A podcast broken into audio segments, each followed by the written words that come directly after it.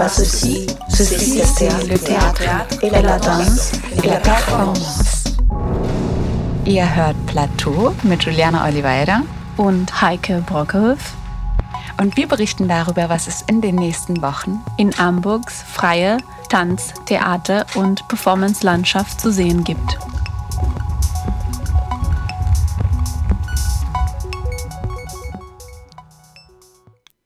Hallo Hamburg und willkommen zu Plateau auf Radio FSK.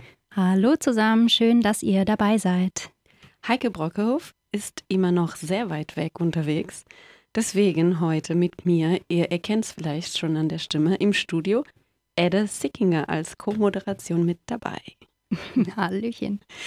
Edde ist keine Neuling, denn sie war im Sommer auch schon hier mit Heike gemeinsam und hat die Sendung mitmoderiert. Und für unsere Bergfest im September machte sie Berichte vom Festival Hauptsache frei. Aber wir beide sind zu, zum ersten Mal zusammen hier im Studio zusammen. Und äh, du hast ganz nasse Haare und kommst gerade direkt von einer Probe aus dem Schwimmbad gestürmt. Deine Rockband Frontman produziert gerade ein neues Musikvideo. Ja, das ist richtig. Frontman ist eine Fake-Rock-Musikband, die Konzerte ohne Musik spielt.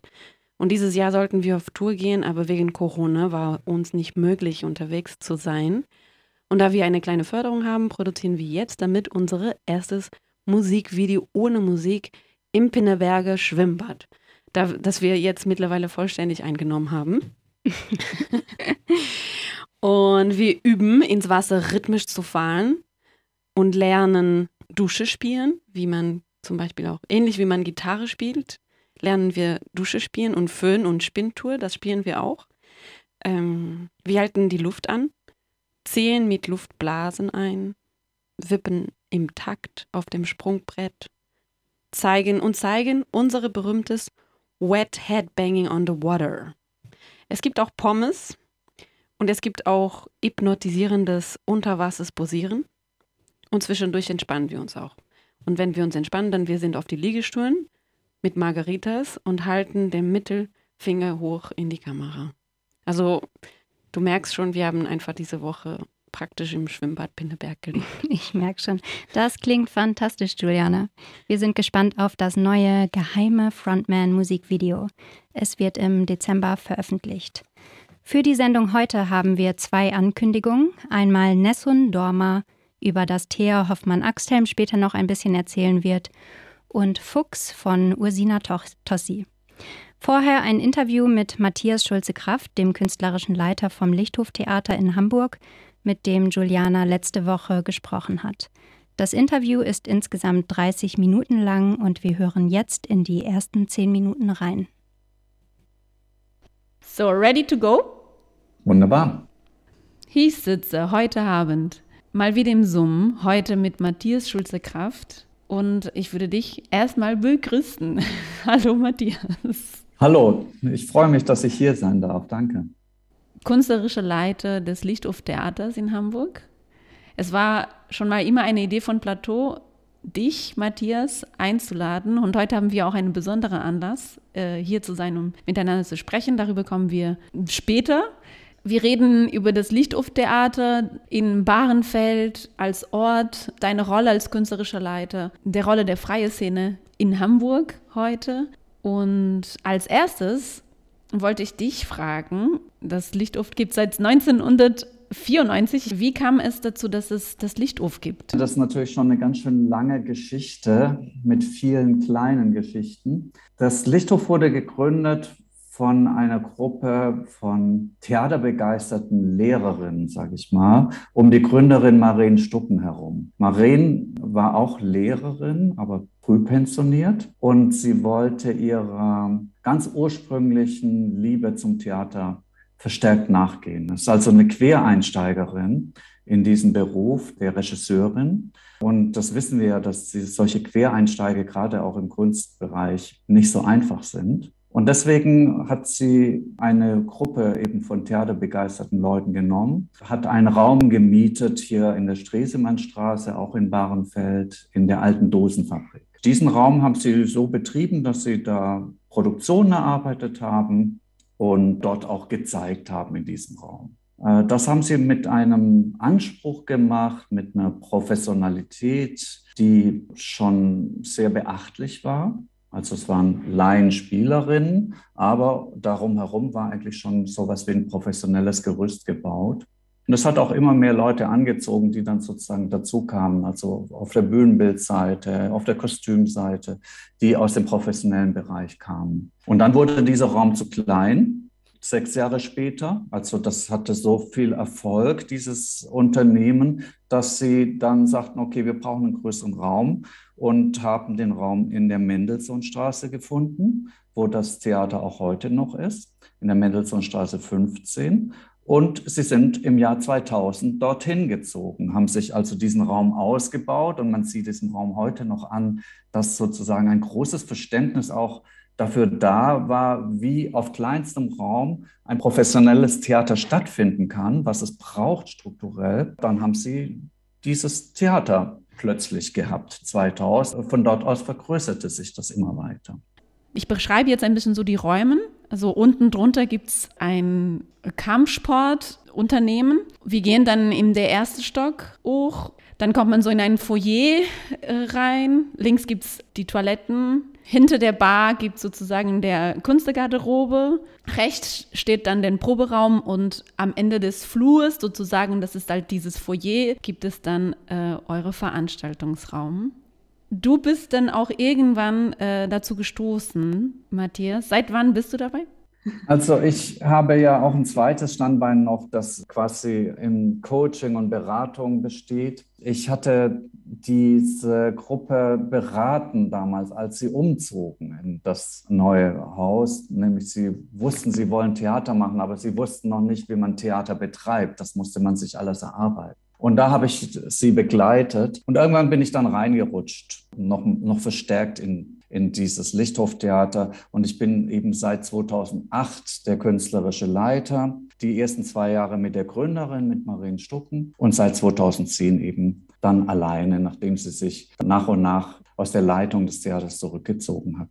Heutzutage also das behaupte ich jetzt, aber das ist jetzt nicht nur meine Meinung, sondern die Meinung von vielen, ist der Lichthof-Theater ein essentieller Ort der freien Szene geworden. Also wie ist das passiert, dass es schon von einem Theater, die ich so verstehe, sich eher so um eine Gruppe herum organisiert, so zu einem Ort geworden ist, der eine wichtige Plattform ist für viele Künstlerinnen in Hamburg ist? Ich glaube, es hat viel mit dem Raum zu tun als erstes. Das ist ein Raum, der sehr viel kann und der wirklich attraktiv ist, auch wenn er begrenzt ist in seiner Größe. Aber dieser Raum ist toll.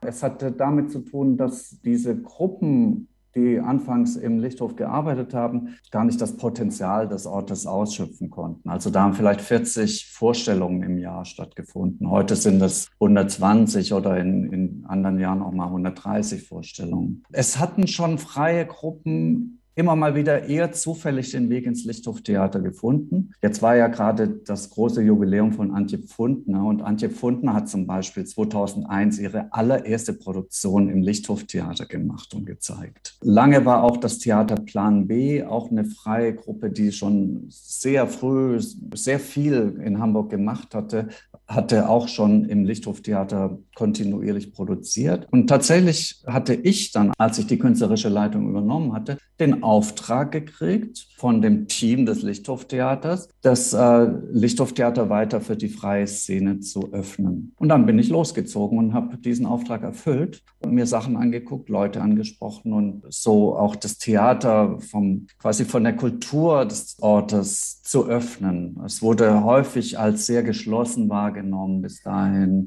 Das hat sich halt fundamental verändert. Und da es in Hamburg eben nicht viele Räume gibt für freies Theater, aber die Szene kontinuierlich wächst, war es eigentlich dann auch irgendwie klar, dass die Szene sich nach und nach diesen Raum erobert.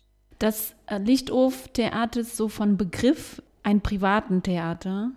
Ich finde das manchmal so ein bisschen verwirrend, so für mich, das äh, auseinanderzuhalten. So was bedeutet es eigentlich, ein Privattheater zu sein oder ein Stadttheater? Aber was ist eigentlich die Unterschied? Ich finde, das ist so ein bisschen eine Hamburger Spezialität. Das hat mit der, mit der öffentlichen Förderung zu tun, beziehungsweise mit der Trägerschaft, mit der öffentlichen Trägerschaft. In der Kulturbehörde gibt es eben drei Töpfe. Und der eine Topf ist der für die freien Theater und der andere Topf ist der für die, die, für die Staatstheater, also die Theater, die dem Staat gehören quasi. Und der dritte Topf ist für die Privattheater. Das sind die Theater, die eben in privater Trägerschaft sind. Lichthoftheater ist eine gemeinnützige GmbH, also ist es ein privater Träger. Aber da in diesem Topf sind eben sowohl die Spielstätten für die freie Szene, außer Kampnagel, das ist ja seit kurzem ein Staatstheater, aber in dem Privattheaterbereich sind eben auch Ohnsorg-Theater, Ernst-Deutsch-Theater, das Altona-Theater und so. Und wir haben ja eine riesengroße Privattheaterszene in diesem Sinne, also sozusagen von klassischem Privattheater und eine ganz kleine Szene von freien Spielstätten, die auch noch relativ jung ist. Ne? Insofern ist das immer ein bisschen verwirrend, also weil in anderen Städten würde man immer als Spielstätten der freien Szene sprechen und wir wären auch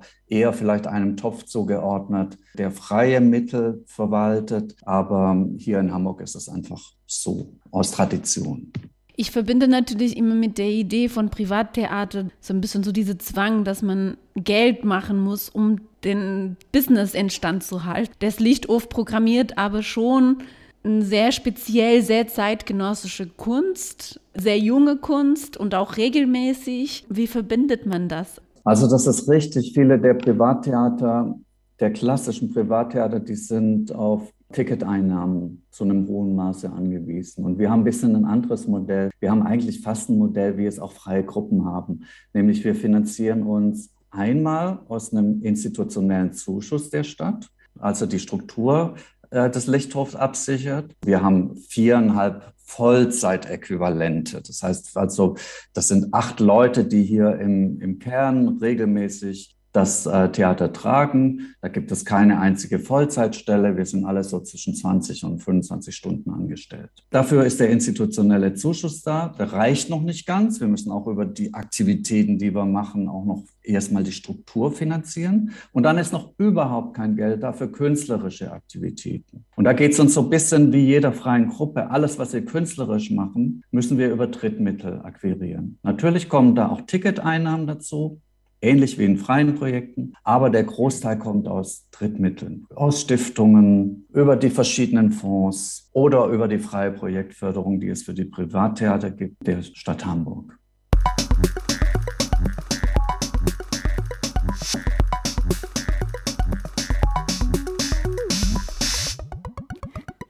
Ihr hört Plateau auf Radio FSK. Heute mit Juliana Oliveira und Edda Sickinger. Und gerade hören wir ein Interview mit Matthias Schulze-Kraft, dem Leiter vom Lichthof Theater. Wir machen jetzt hier eine kleine Pause, aber mit dem zweiten Teil der Interview geht es ja gleich weiter. Edda. Juliana. Wann warst du zum letzten Mal im Lichthof Theater? Ähm, ich glaube, das letzte Mal müsste eine Veranstaltung gewesen sein im Rahmen vom Hauptsache Frei Festival. Ähm, das Gesprächsformat Beyond Digital. Und da kamen ein paar internationale KünstlerInnen zusammen und haben ihre Arbeiten vorgestellt, die äh, eben auch digitale Elemente beinhalten. Und das habe ich allerdings online gesehen. Aber demnächst schaue ich mir auch wieder ein paar Stücke vor Ort an. Ein paar kündigen wir ja auch heute noch an, später. Äh, vielleicht gehst du morgen ins Lichtdorftheater? Ja, zufälligerweise morgen. Aber das ist eine Generalprobe. Also ähm, die Premiere ist am Freitag von Veronique Langlott. Aber eigentlich, Juliana, wollten wir jetzt ein bisschen Musik spielen, um etwas Luft reinzukriegen. Das stimmt.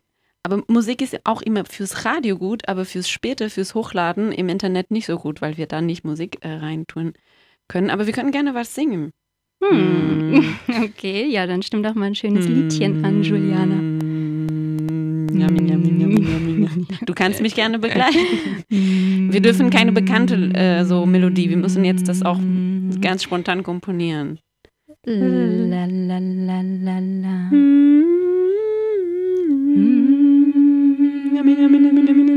Das klingt schon sehr super. Gut, gut, gut. Ich weiß jetzt nicht, ob wir ähm, Luft in den Köpfen reingekommen, äh, reinbekommen haben mit der Pause oder ob es jetzt alle sehr verwirrt äh, sind. Aber wenn ihr verwirrt seid jetzt, das ist ganz gut. Äh, das passt zum zweiten Teil dieser Interview. Danach sollen wir alle sehr verwirrt sein, äh, denn wie bisher, bisher haben wir mit Matthias über die Geschichte, das Wesen und die Struktur vom Lichthof Theater äh, gesprochen und jetzt reden wir über Perspektiven und über Zukunft sozusagen, was danach kommt. Wir haben bis jetzt so der Bestandsaufnahme gemacht. Also ihr habt mittlerweile auch eine gewisse ähm, Konstanz und ein klares Profil oder man weiß ein bisschen, wo, womit man rechnet vom Lichthof-Theater. Es gibt auch ein paar Reihen bei euch, das Lichthof Lab, das Bürgerinnenbühnen, das We Present, die regelmäßig stattfinden. Wo wollt ihr hin? Das kann ich so genau nicht sagen. Also inhaltlich kann ich es so genau nicht sagen. Wir sind eigentlich, also das Lichthof hat sich wirklich dadurch ausgezeichnet, dass es sich schon sehr oft auch verändert hat. Also dass es immer äh, mitgegangen ist mit Bedarfen der Zeit. Und ich glaube, das ist, zeichnet das Theater vielleicht auch programmatisch aus, dass es wirklich immer aktuelle Positionierungen zu dem, was heute stattfindet und vielleicht auch zu dem, was morgen oder übermorgen stattfinden wird, möglicherweise, dass es solche Positionierungen findet. Das interessiert uns eben, also sowohl inhaltlich als auch ästhetisch, dass wir, dass wir sozusagen auf der Höhe der Zeit sind. Insofern müssen wir dann natürlich schauen, wie entwickelt sich die Zeit und da werden wir sicherlich mit so etwas wie das Lichthof Lab, das ist eben ja auch quasi unser jüngstes Produkt, wo wir auf einen Digitalisierungsschub in der Gesellschaft ähm, reagiert haben und einfach gesehen haben, ja, das, da gibt es zwar ganz viele Projekte, künstlerische Projekte, die schon an der Schwelle von performativen und digitalem arbeiten, aber es gibt noch keinen Ort, wo die aufeinandertreffen können, wo sie sich vernetzen können, wo sie, wo sie arbeiten können, wo sie sich zeigen können da soll das Lichthof Lab quasi einen Ort bieten. Ne? Jetzt, was wir im Moment im Lichthof Lab zeigen, das ist ja sozusagen Online-Theater oder online-theatrale Produkte. Das ist nur ein kleiner Ausschnitt von der Idee Lichthof Lab. Ist eigentlich ein viel größerer Ort der Vernetzung zwischen digitalem und, und performativen Künsten. Das zeigt halt, dass wir sozusagen versuchen, wo sind die Bedarfe in der Stadt und da ein Angebot äh, herzustellen. Das geht uns eigentlich mit allen Dingen, die so entstanden sind, so, also die Vipresent-Reihe, die eben Nachwuchsprojekte zeigt, also zusammenfasst, ähm, die an verschiedenen Orten entstehen, an der Hochschule für Musik und Theater, an der Theaterakademie, im Performance Studies Studiengang. Überall entstehen so interessante Abschluss- oder Zwischenpräsentationen, wo wir sagen, okay, das ist ja super interessant, die nicht nur an einem Ort zu zeigen, sondern die auch thematisch zu, zu eigenen Abenden zusammenzufassen, dann mal zwei, drei aus unterschiedlichen Richtungen zu zeigen und gleichzeitig auch die Leute miteinander zu vernetzen, die sich teilweise eben nicht kennen und auch nie begegnen würden. Leute, die an der Hochschule für Musik studieren, begegnen nicht unbedingt den Performance Studies Studierenden. So und, äh, und so schaffen wir sozusagen nochmal auch auch eine Szene von, von jungen KünstlerInnen äh, bei uns. Wenn du sagst, dass das Haus immer schaut, was gerade los ist und was, was gibt es gerade so für einen Bedarf, was würdest du jetzt sagen, was da, also was braucht es zurzeit strukturell, dass die freie Szene sich vielfältiger entwickeln kann und auch den potenziell entfalten kann, die sie hat? In Hamburg ist es schon sehr eindeutig, dass die Szene wächst. Das wurden ja auch in den vergangenen Jahren wurde ja auch der Etat für die freien Projekte erhöht, aber die Struktur wächst eben nicht mit. Ja, wir haben natürlich eine gigantische Struktur, die heißt Kampnagel, die auch natürlich vieles abdeckt, viele Bedarfe auch sehr gut aufnimmt. Aber es gibt auch eine Szene neben Kampnagel. Es gibt die weiterhin wächst, wo auch dann Kampnagel an, an seine Grenzen kommt, wo wir feststellen, dass es eben zwischen den freien Spielstätten wie Monsuntheater, Sprechwerke und eben Lichthof zum Beispiel, dass es dann halt eine gigantische Lücke gibt, allein räumlich zwischen diesen Spielstätten und Kampnagel. Und ich glaube, es fehlt eine Struktur, die so etwas ermöglicht, wie äh, so eine Entwicklung aus dem Lokalen ins Internationale rein. Ja? Oder die es äh, Nachwuchsleuten ermöglicht, einmal zu beginnen, sich zu entwickeln und dann größer zu entwickeln, ohne gleich sehr groß werden zu müssen. Also es fehlt so das, was ich gerne äh, mit dem sicherlich erklärungsbedürftigen Wort Mittelbühne bezeichne. Von der Größe her in der Mitte zwischen Kampnagel und den kleineren Spielstätten. Eine solche Struktur fehlt sicherlich, um überhaupt äh, so einer wachsenden freien Szene gerecht zu werden und auch um einen Ort zu bieten, wo sich Nachwuchs hineinentwickeln kann. Und so ein Ort plant ihr gerade? Solch einen Ort haben wir geplant. Ich glaube, das ist ja auch nicht mehr so ganz unbekannt. Tatsächlich aus unterschiedlichen Gründen suchen wir schon sehr lange nach einem neuen Ort. Also das hängt auch ein bisschen mit den beengten Verhältnissen zusammen, die wir am jetzigen Ort haben. Du hast auch die Kampfstudios genannt, die unter uns sind, durch die wir öfters mal Schließtage haben, weil die laute Veranstaltungen haben, so dass wir dann nicht spielen können. Dieser Ort ist uns, ist schon, uns schon lange aus unterschiedlichen Gründen zu eng und wir suchen schon seit zehn Jahren Jahren nach neuen Orten. Das ist ja nicht so einfach in Hamburg. Und in der letzten Zeit hat sich der Stadtraum noch weiter verdichtet. So ein Theater braucht natürlich immer so, hat, hat so bestimmte Anforderungen. Ja, das ist möglichst stützenfrei, hat eine gewisse Höhe. Das darf niemand stören. Es muss laut sein dürfen und so weiter. Und trotzdem muss es eine gute Anbindung haben, damit auch ein Publikum den Ort findet und auch kontinuierlich findet. Und das ist nicht so einfach. Jetzt haben wir tatsächlich über private Kontakte einen Eigentümer gefunden gehabt für einen neuen Ort und wir hatten auch mit der Kulturbehörde zusammen ein Finanzierungskonzept entworfen. Wir hatten auch Bauvorbescheid von Bezirk, das wäre im Bezirk Nord gewesen und wir hätten eigentlich anfangen können zu bauen. Wir haben die Finanzierung, haben Geld vom Bund bekommen für einen solchen Bau und dann kam Corona. Corona hat uns sozusagen dieses Projekt vom einen Tag auf den anderen zerschossen. Warum? Weil natürlich ein größerer Ort, also wir haben jetzt einen Zuschauerraum für maximal 100 Personen groß genug ist. Und wir hätten jetzt einen Ort, der bis an die 200er Grenze geht. Wir hätten noch auch noch eine, einen Probenraum gebaut, der auch noch mal auch als Aufführungsraum äh, nutzbar wäre. Es hätte noch einen dritten Probenraum gegeben, der auch noch ein kleiner Aufführungsraum hätte sein können und so weiter. Und ein solcher Ort, eine größere Struktur braucht natürlich auch in der finanziellen Grundausstattung mehr Geld. Wir hätten quasi eine Erhöhung der institutionellen Förderung gebraucht. Das war auch alles so weit abgesprochen, war auch sozusagen nicht strittig, dass das der Fall sein sollte. Aber da jetzt Corona-Schulden zurückgezahlt werden müssen in absehbarer Zeit, vielleicht schon in diesem und sicherlich im nächsten Doppelhaushalt, hat die Kulturbehörde an dieser Stelle einen Rückzieher gemacht und gesagt, wir können einen Aufwuchs in eurer Förderung nicht finanzieren und müssen deshalb dieses Projekt stoppen.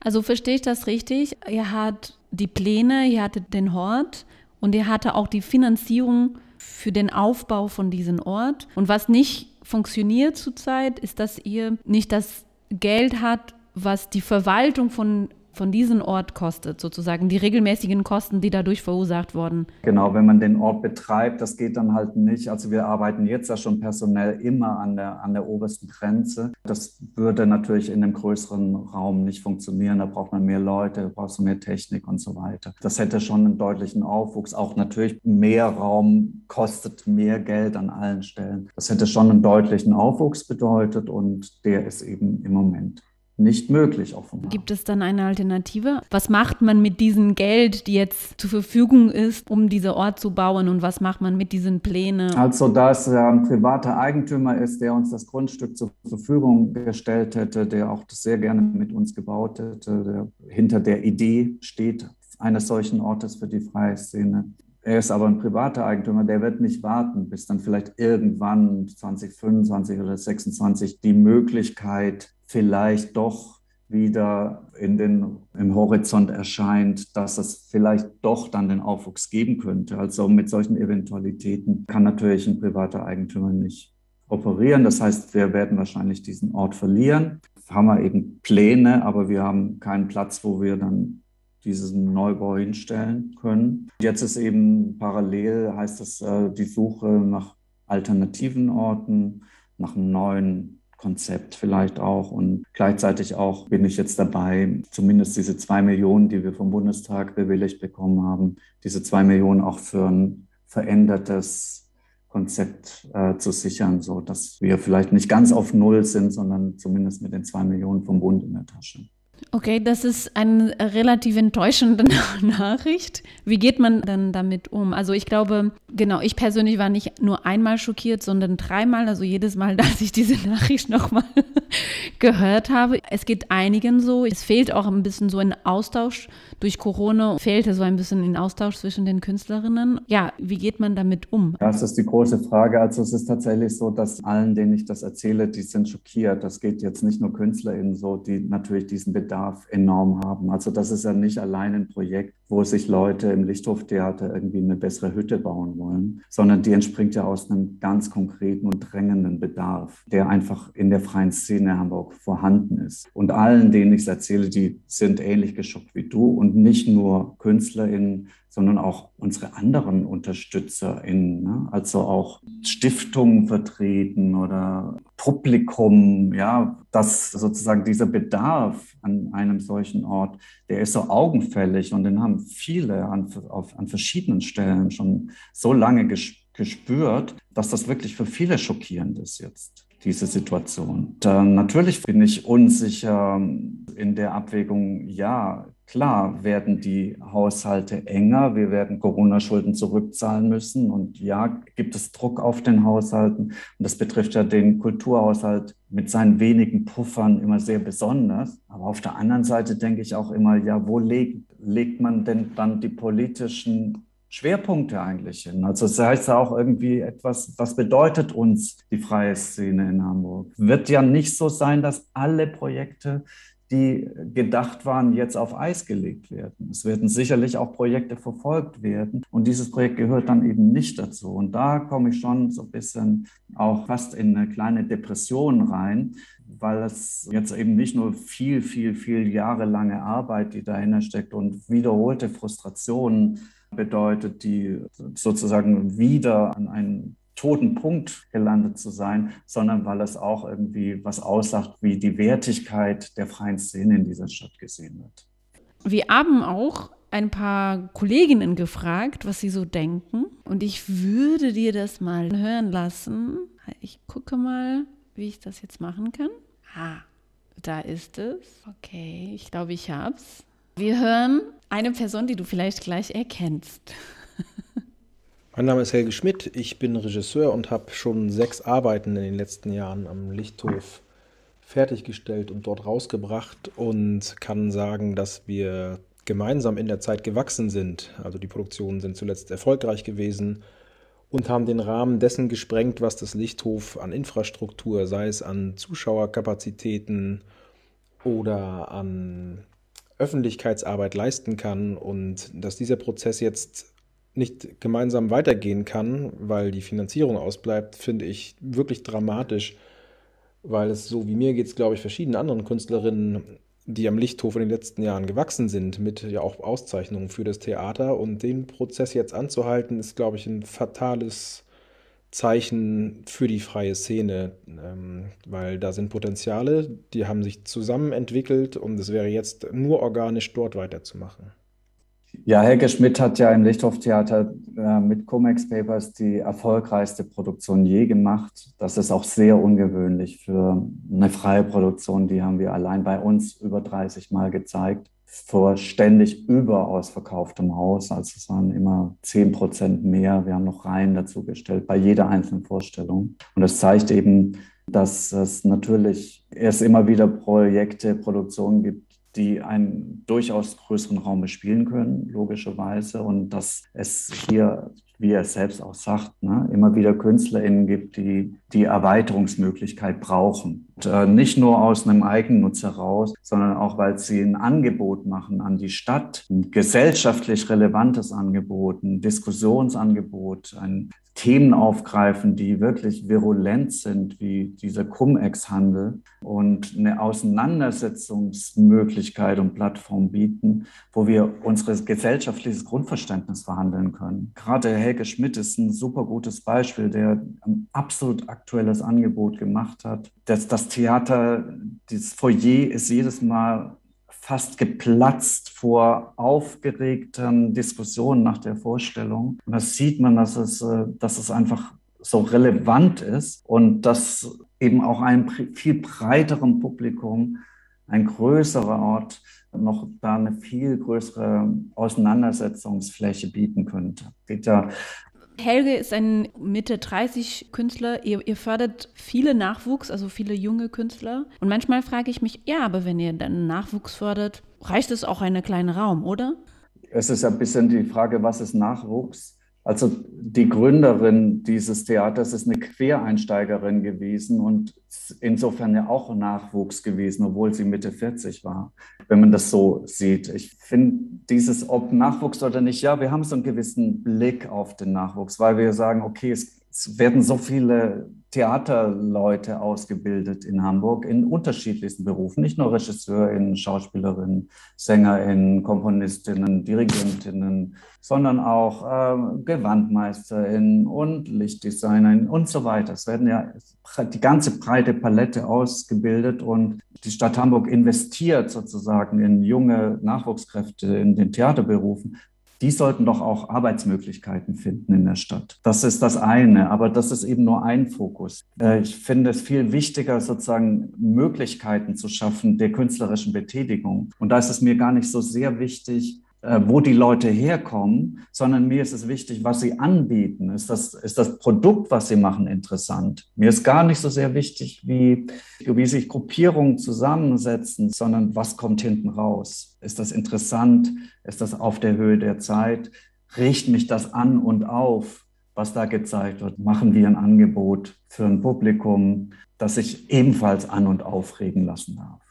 Eigentlich wollte ich auch dahin kommen, einfach zu sagen, ja klar, ihr unterstützt sehr viel Nachwuchs, weil ihr irgendwann gemerkt habt, es gibt einen Bedarf, Nachwuchs zu stützen, weil es sind sehr viele Leute da. Aber es sind auch viele Leute in euren Räumlichkeiten, zum Beispiel wie die Azubis oder Charlotte Pfeiffer, die längst also keine, keine Nachwuchs mehr sind und auch viele Künstlerinnen dazwischen, die auch nicht unbedingt mehr als Nachwuchs gelten. Und die wollen auch wachsen und die wollen auch mit euch wachsen. Also Nachwuchs, ja, das ist ein Schwerpunkt, aber das ist nicht alles. Ich, ich schätze Kontinuitäten und ich denke, es ist wichtig, auch für KünstlerInnen, mit den Orten, an denen sie arbeiten, eine Beziehung einzugehen. Es ist interessant, immer mal wieder neue Orte auszuprobieren und sich in unterschiedlichen Kontexten aber, äh, zu bewegen, aber ich brauche auch eine Anbindung. Ich brauche auch ähm, Strukturen, auf die ich mich verlassen kann. Und dafür brauche ich Kontinuitäten. Und ich finde es immer sehr interessant, wenn es gelingt, über mehrere Jahre hinweg solche Kontinuitäten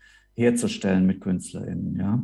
Tatsächlich wird das häufig je unterbrochen, dieser Prozess, weil dann tatsächlich KünstlerInnen sich aus den, aus den engen Strukturen des jetzigen Lichthofs herausentwickeln. Möchtest du noch eine Stimme hören? Ja, sehr gerne. Hallo, ich bin Charlotte Pfeiffer und ich arbeite immer wieder und gerne im Lichthoftheater. 2011 war es das erste Mal, da habe ich in einem Stück von Marien Stucken als Schauspielerin auf der Bühne gestanden. Danach habe ich als Regisseurin dort einige Stücke entwickelt und ich habe mich und meine Arbeiten dort immer gut aufgehoben gefühlt. Aber ich würde dem Theater wirklich sehr wünschen, endlich einmal frei von den Einschränkungen des bisherigen Standorts agieren zu können. Wie toll es wäre, wenn das Lichthof Theater mehr Platz und mehr Mittel hätte, wenn sich zum Beispiel mehr als zwei Personen gleichzeitig in der Garderobe aufhalten könnten oder wenn die Proben und Vorstellungen nicht durch diese witzigen wegen Zeiteinschränkungen wegen anderer Mieter im Haus so limitiert werden. Viele haben sich das wirklich sehr gewünscht und waren wie ich ziemlich baff, dass das nun doch nicht geschehen soll. Das Lichthof hat trotz der Einschränkung bislang einen so wichtigen und verlässlichen Anteil an der Entwicklung der freien Szene in Hamburg gehabt. Und das muss ausgebaut werden. Das war Charlotte Pfeife. Ich zeige dir noch eine. Oder willst du was sagen?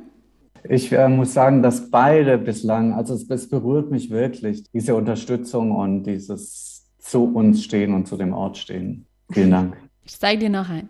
Ich bin Kerstin Steb, Musiktheaterregisseurin aus Hamburg und arbeite seit 2019 mit dem Lichthof Theater zusammen. Und ich schätze diesen besonderen Ort sehr, weil er einer der wenigen ist, der die freie Musiktheaterszene in Hamburg unterstützt. Ich wünsche dem Lichthof Theater von Herzen äh, eine Entwicklung, eine Vergrößerung und auch eine akustische Verbesserung, damit das Lichthof Theater der Musiktheaterszene weiterhin so eine wertvolle Partnerschaft anbieten kann. Bei Kerstin Steh wurde das eben sehr deutlich. Ne? Sie hat eine tolle Aufführung gemacht, eine längst vergessene Oper ausgegraben, Der Wald von Ethel Smythe. Und Gleichzeitig ist das ein feministisches Projekt gewesen, weil Edith Mais sicherlich nicht deswegen vergessen wurde, weil sie eine schlechte Komponistin ist, sondern weil sie eine komponierende Frau war. Das hat dann tatsächlich mit vier klassischen Sängerinnen, die auch dann teilweise tatsächlich auch diesen klassischen Stoff gesungen haben, wirklich die, die Grenzen des Lichthoftheaters gesprengt. Und das ist jetzt eben dann schon auch so einer der bitteren Punkte, wo dann eine Künstlerin allein wegen der strukturellen Möglichkeiten dann halt das Lichthof verlässt, weil sie sagt, ja, da, ab einer bestimmten Größe Musiktheater ist der Raum dann halt, funktioniert er einfach nicht mehr.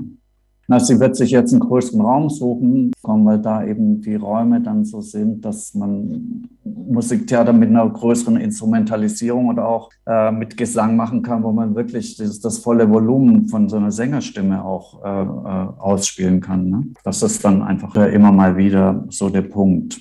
Ich muss leider diese Interview zu Ende bringen. 24 seid ihr 30.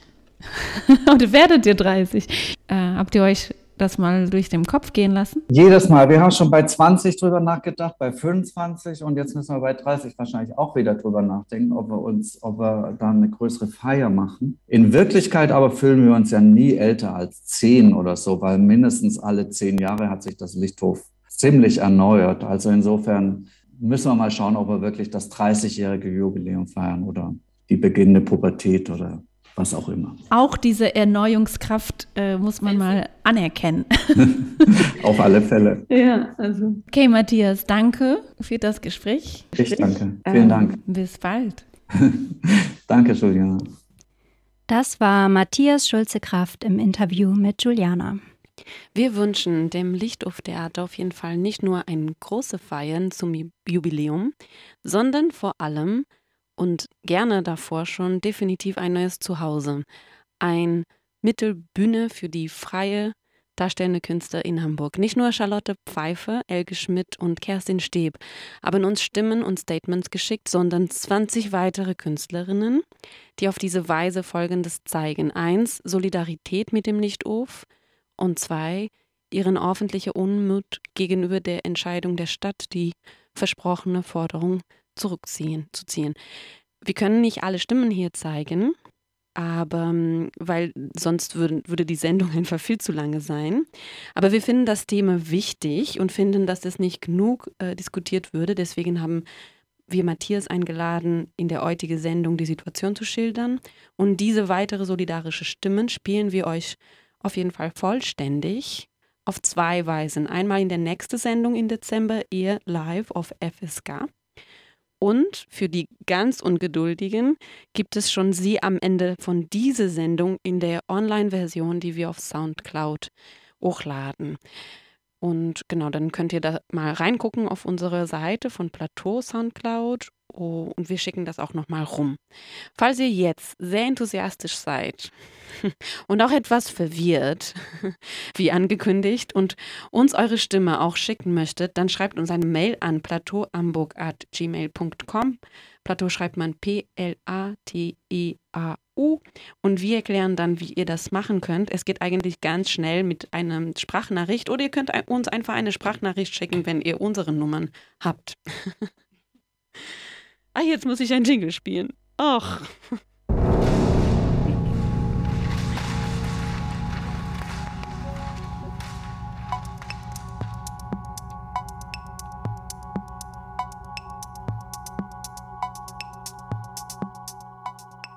Ihr hört Plateau auf FSK heute mit Erde Sickinger und Juliana Oliveira und wir berichten darüber, was in der freie darstellende Künste in Hamburg so los ist. Wir bleiben thematisch beim Lichthoftheater und kündigen ein Stück an, das im Dezember dort zu sehen sein wird. Nessun Dorma ist ein musikalischer Liebesdiskurs für zwei Roboter von Elsa Sophie Jach, Thea Hoffmann-Axthelm und Markus Schubert. Zu einer alten Kassette mit Todesarien malt der Industrieroboter Aka tagsüber in der Galerie Kunstwerke. Jeden Abend trifft Aka auf einen aus Alltagsgeräten gebauten Putzroboter namens Puzzini. Die beiden lieben und leiden, wie es sich für einen dramatischen Opernstoff gehört, diskutieren dabei über Kunst, Liebe und Verrat. Als die Beziehung scheitert, lernt Puccini durch künstliche Intelligenz schließlich eine eigene Todesarie zu komponieren. Aber kann ein Roboter Todessehnsucht haben? Dazu fragen wir am besten das Team selbst.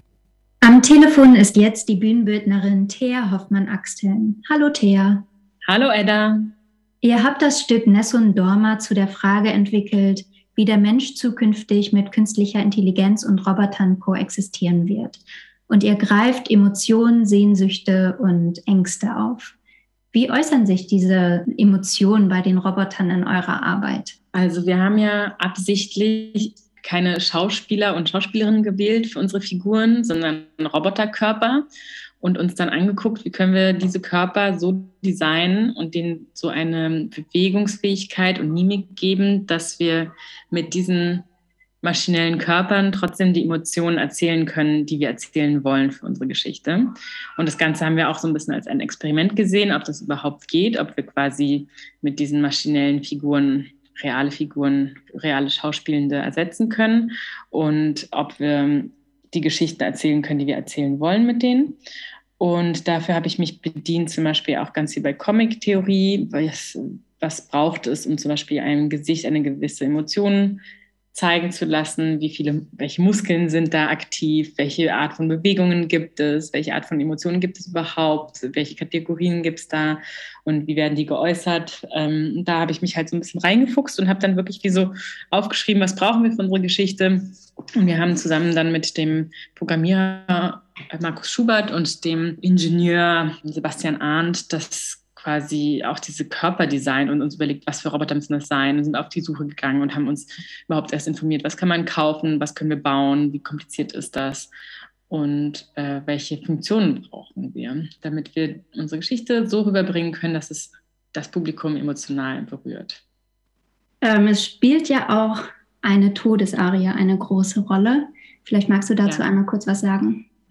Genau, also unsere Situation, in dem wir diese zwei Roboter aufeinandertreffen lassen und sich kennenlernen und ineinander verlieben lassen, ist ja eine Galerie, in der der eine, der Industrieroboter, den wir gekauft haben, Bilder malt nach einem Algorithmus zu einer alten Kassette mit Sterbearien darauf. Diese Kassette hat 1987 meine Tante meiner Mutter geschenkt gegen Liebeskummer.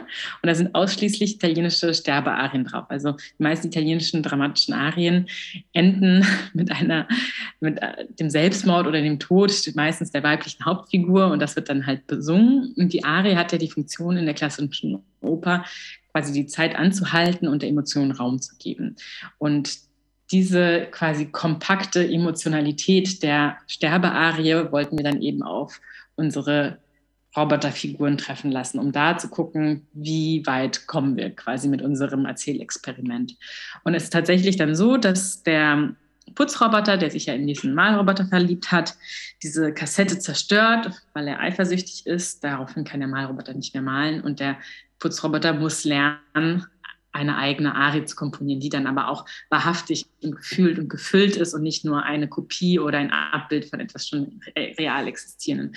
Und spielerisch, mit ein bisschen Humor, deklinieren wir da eben so die Fragen durch, können Maschinen Kunst komponieren, Kunst erzeugen, kann, kann das, was da entsteht, wenn da auf der einen Seite maschineller Output ist und auf der anderen Seite ja irgendwie dann doch äh, menschlicher Input, also auch eine künstliche Intelligenz ist ja von Menschen programmiert oder ausgelegt. Wie kann man das überhaupt noch benennen? Ist das Kunst und berührt es uns? Wir hören mal kurz rein, wie so eine Todesarie des Roboters Puccini klingt. Die Todesarie erfüllt, die alles in ihm bewegt wird. Es zuckt und wohnt. Es jubelt, es mahnt.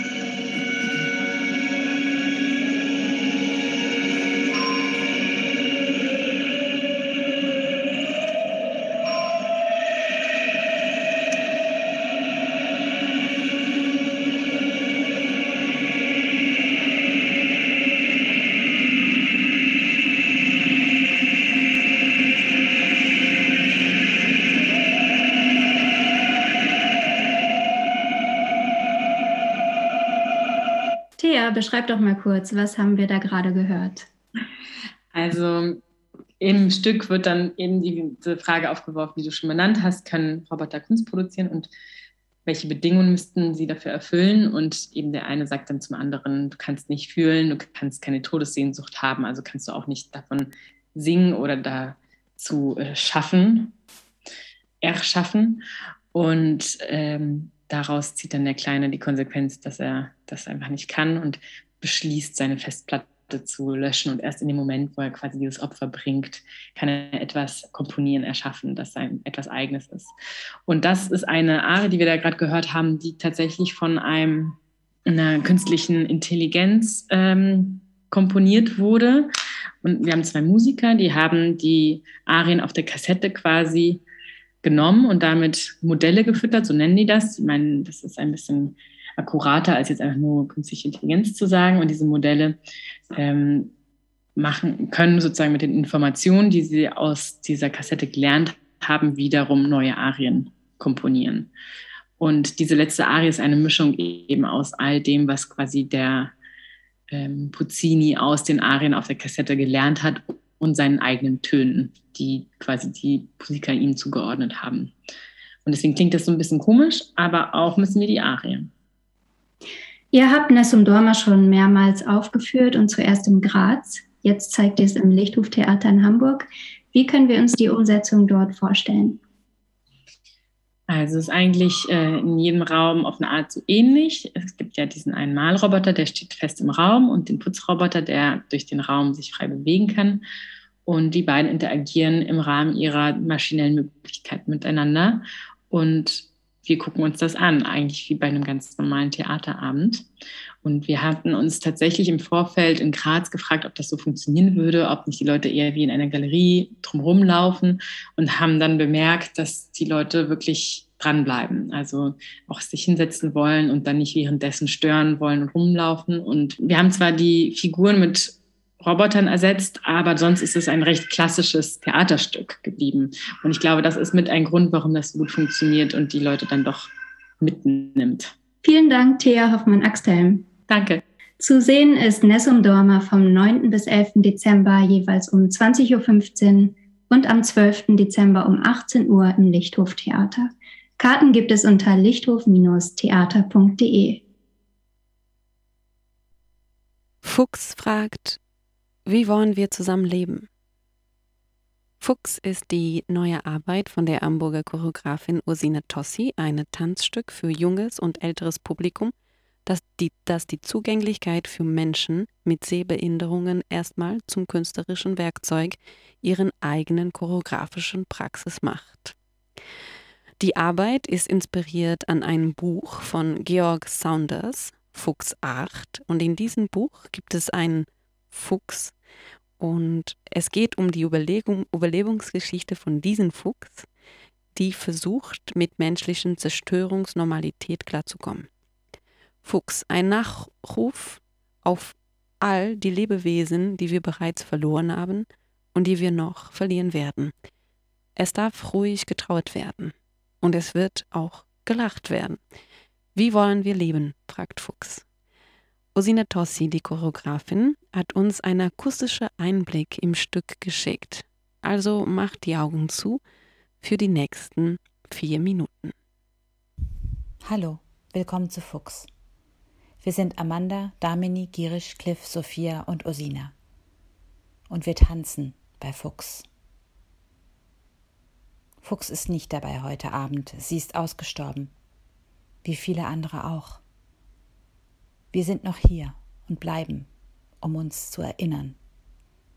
Wir sind sechs TänzerInnen, die sich an Tiere erinnern. Ich sage euch jetzt, was gleich hier passiert auf der Bühne, damit ihr vorbereitet seid. Das da hinten in der rechten Ecke ist der Wald. Und ihr denkt jetzt, hä? Was? Das soll ein Wald sein? Aufgehängte Bälle mit grünem Fell? Und ich sage ja, im Theater ist manchmal alles ganz anders, als man es kennt. Es ist eben die Erinnerung an einen Wald.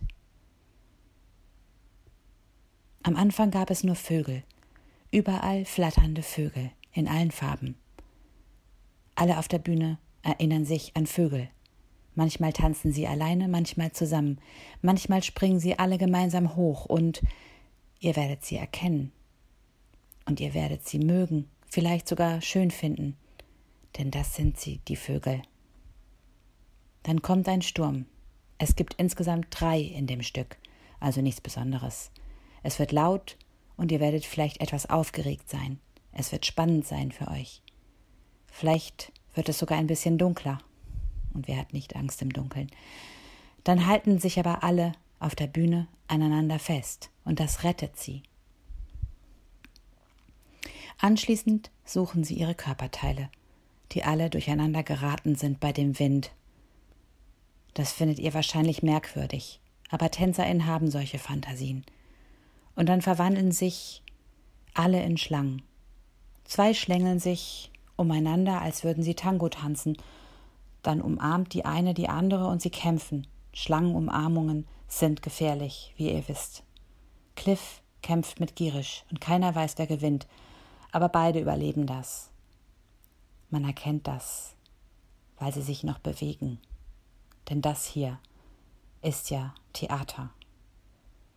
Und dann werdet ihr kurz merken, dass ihr ausgemessen werdet, und dann werdet ihr erfahren, was das bedeutet. Dann kommen die Insekten, und ihr werdet sie lustig eklig finden.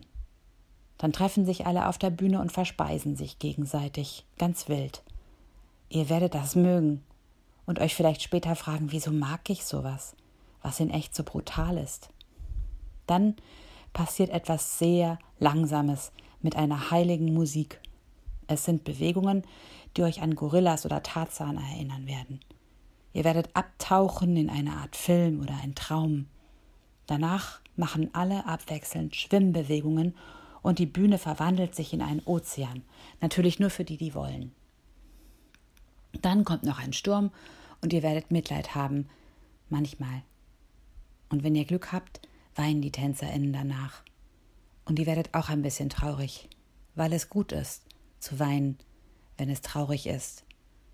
Und wenn viele sterben, auch wenn man sie nicht alle persönlich kennt, ist das traurig.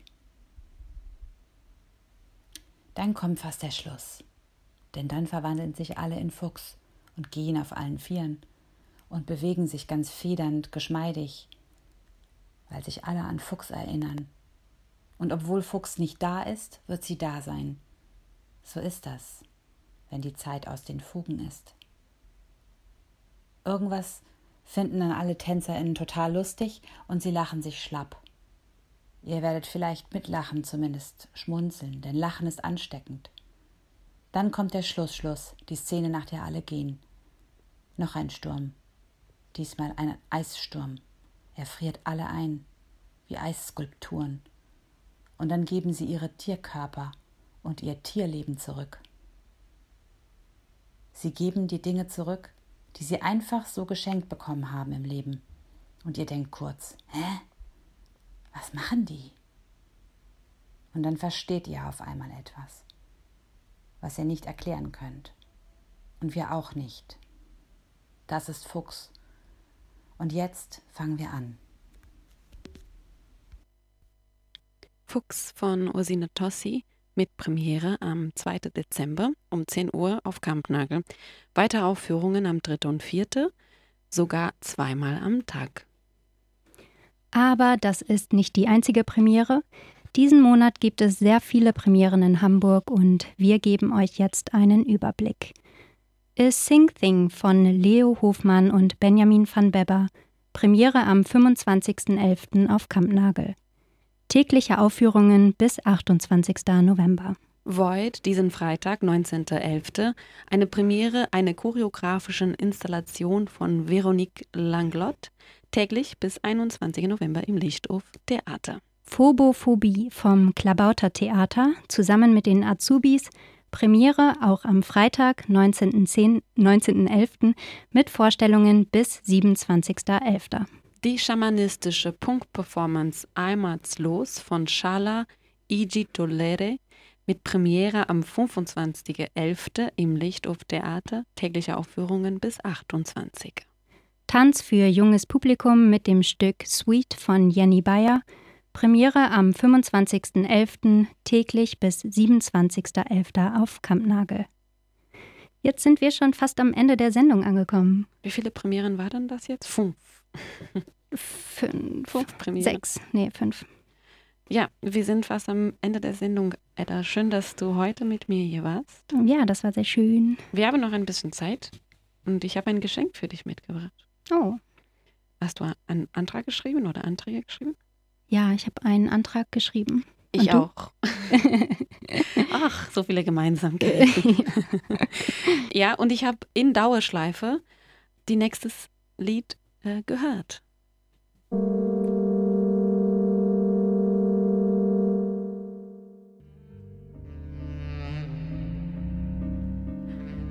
Also ich finde dieses Lied wunderschön. Leider dauert sie äh, neun Minuten.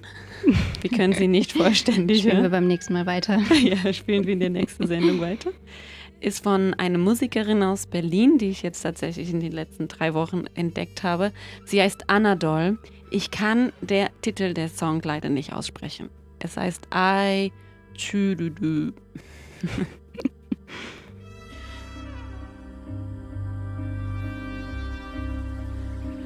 So schön wie es ist, müssen wir uns verabschieden. Die nächste Sendung ist am 15. Dezember. Das ist die letzte Sendung dieses Jahres. Und jetzt will ich nicht das Lied kaputt machen mit meinem Gelaber.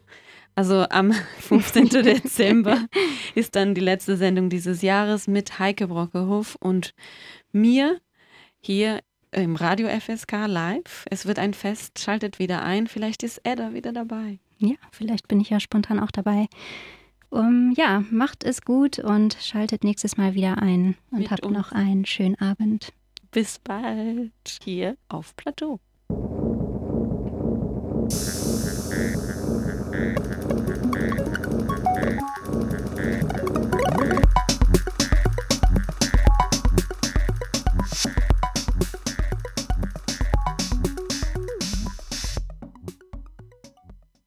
Wir sind Stimme X, die Initiative für das zeitgenössische Musiktheater im Norden.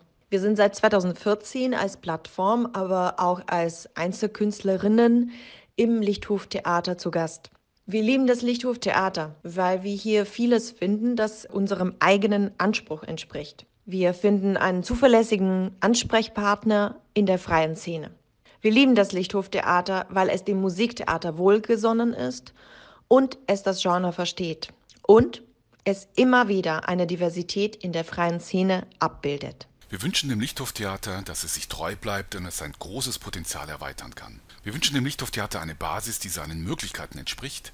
Wir wünschen ihm ein eigenes Haus, einen Haupteingang mit einer großen leuchtenden Schrift Lichthoftheater, Aufführungsräume, die Künstlerinnen variable Freiheiten im künstlerischen Schaffen bieten, eine Bühne mit dicken Wänden, ruhige Proberäume und ein Foyer für die Begegnung und den Austausch. Die versprochenen Gelder zurückzuziehen ist ein Skandal und wirft einen großen Schatten auf Hamburgs Kulturpolitik. Die freie Szene in Hamburg braucht dringend Theaterräume, die einem so profilierten Spielort mit überregionaler Ausstrahlung wie dem Lichthof entsprechen. Sorgen wir dafür, dass die Gelder fließen. Hallo, wir sind Raha Und Anja? von Represent. Und wir haben uns ins Lichthoftheater verliebt, weil wir mit Represent hier am Lichthoftheater den tollsten, besten, jüngsten Nachwuchs in den Performancekünsten zeigen können. Also wir wünschen dem Lichthoftheater, dass es noch sehr lange weiter so eine tolle Arbeit machen kann und dass wir mit Represent hier noch einige Jahre den Nachwuchs präsentieren können. Und zu der Entscheidung Hamburgs, das neue Gebäude ähm, wegen Corona-Ausgaben nicht zu finanzieren, wie versprochen, denken wir, ich finde das scheiße. Scheiße. So richtig scheiße. Scheiße. Ich finde das scheiße. Scheiße. So richtig sch sch sch sch sch sch scheiße. Mein Name ist Ulrike Söher. Ich bin Autorin, Übersetzerin und manchmal auch Projektmanagerin. Mein erster Kontakt mit dem Lichthof war 2017 mit dem Projekt Mosque Alert. Das war eine Kooperation mit äh, Silkwood Rising in Chicago und äh, mit Studierenden des Schauspielstudios Frese hier in Hamburg und der Geschwister Scholl Stadtteilschule. Ich liebe am Lichthof genau das, dass eben solche speziellen Projekte dort möglich sind und man mit seinen Ideen einfach immer auf offene Ohren stößt. Ich wünsche mir, dass das Lichthof noch viel mehr Budget bekommt und ja, natürlich auch ein neues Gebäude. Die exzellente Arbeit, die dort gemacht wird, hat das einfach mehr als verdient. Und ich arbeite seit 2013 hier in Hamburg in der freien Szene und habe 2013 auch meine erste Produktion Lenz damals im Lichthoftheater gemacht und 2019 jetzt glaube ich die letzte zusammen mit Pauline Jakob. Und für mich war das Lichthof ein total wichtiger Startpunkt in die freie Szene rein, weil Matthias äh, mir sehr geholfen hat, einen ersten Eindruck zu stellen, die freie Szene zu verstehen und mir diese Bühne zur Verfügung gestellt hat, die ein sehr schöner, sicherer, kleiner Ort war, um zu arbeiten und eine erste Produktion zu machen. Trotzdem wünsche ich mir und dem Lichthof total eine größere, besser ausgestattete Bühne und einen Ort, der auch als Theater besser funktioniert, besser eingebettet ist in eine Umgebung und besser erkennbar ist als Theater und nicht mit dem Fitnessstudio unten um Musiklautstärken verhandeln muss. Und ich glaube, dass das auch für Hamburg extrem wichtig ist, einen solchen Ort zu haben, ein weiteres starkes Theater für die freie Szene. Und das wünsche ich mir und dem Lichthof sehr. Hallo, ich bin Mera Teunert, ich bin Regisseurin und arbeite auch als Abenddienst im Lichthof Theater. Meine erste Arbeit war im Rahmen von We Present 2018 und seitdem haben mich Anja Kerschkewitz und Matthias Schulze-Kraft äh, wahnsinnig stark supportet. Also in, in, in meinen Projekten, in Prozessen haben mir ein Riesenvertrauen entgegengebracht. Und das Lichthoftheater als Struktur und Ort ist für mich absolut wesentlich geworden in, in meiner Arbeit, in dem, wie ich hier ähm, auch Kontakte äh, knüpfen kann, wie ich mit, wie ich kollaborieren kann, ähm, wie ich andere äh, Arbeiten sehen kann. Also ja, ich weiß wirklich nicht, ob ich ohne das Lichthoftheater überhaupt noch in Hamburg leben und arbeiten würde. Ich bin Jonas Woltemate, ich bin Choreograf und Performer. Mich verbindet mit dem Lichthoftheater vor allem die Zusammenarbeit mit Helge Schmidt und Team. Und wir haben in den vergangenen fünf Jahren da wirklich sehr viel Zeit zusammen verbracht. Ich finde, dass das Lichthoftheater vor allem ein Ort ist, der seinen KünstlerInnen sehr zugewandt und unterstützend begegnet. Ich wünsche dem Lichthoftheater, dass es die Möglichkeit bekommt, sich strukturell weiterzuentwickeln, als Anerkennung für die wichtige und erfolgreiche Arbeit.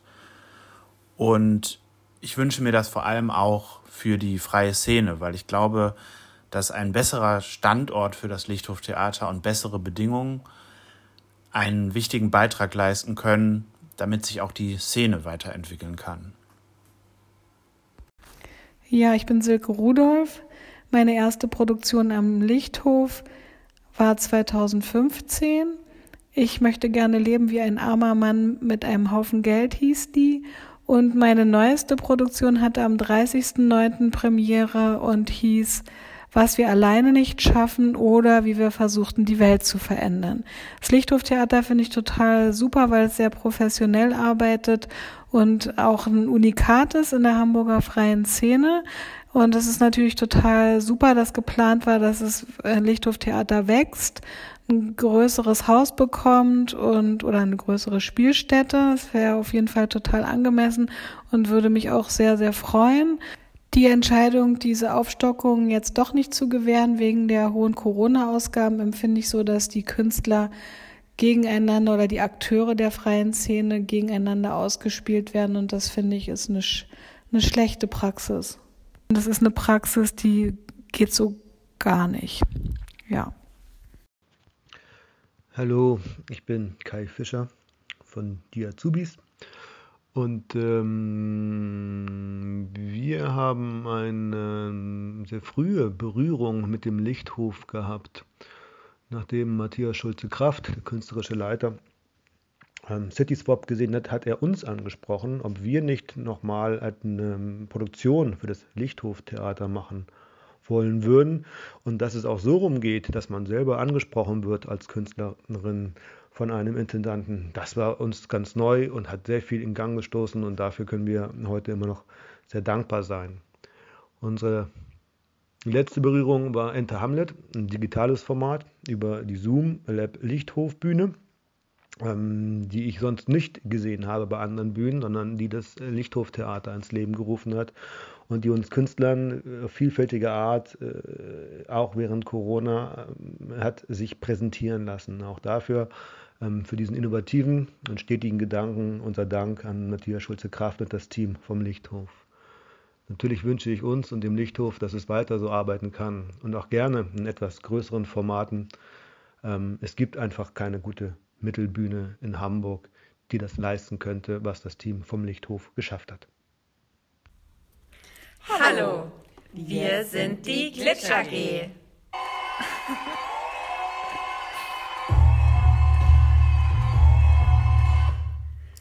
Das Lichthof braucht neue Räume.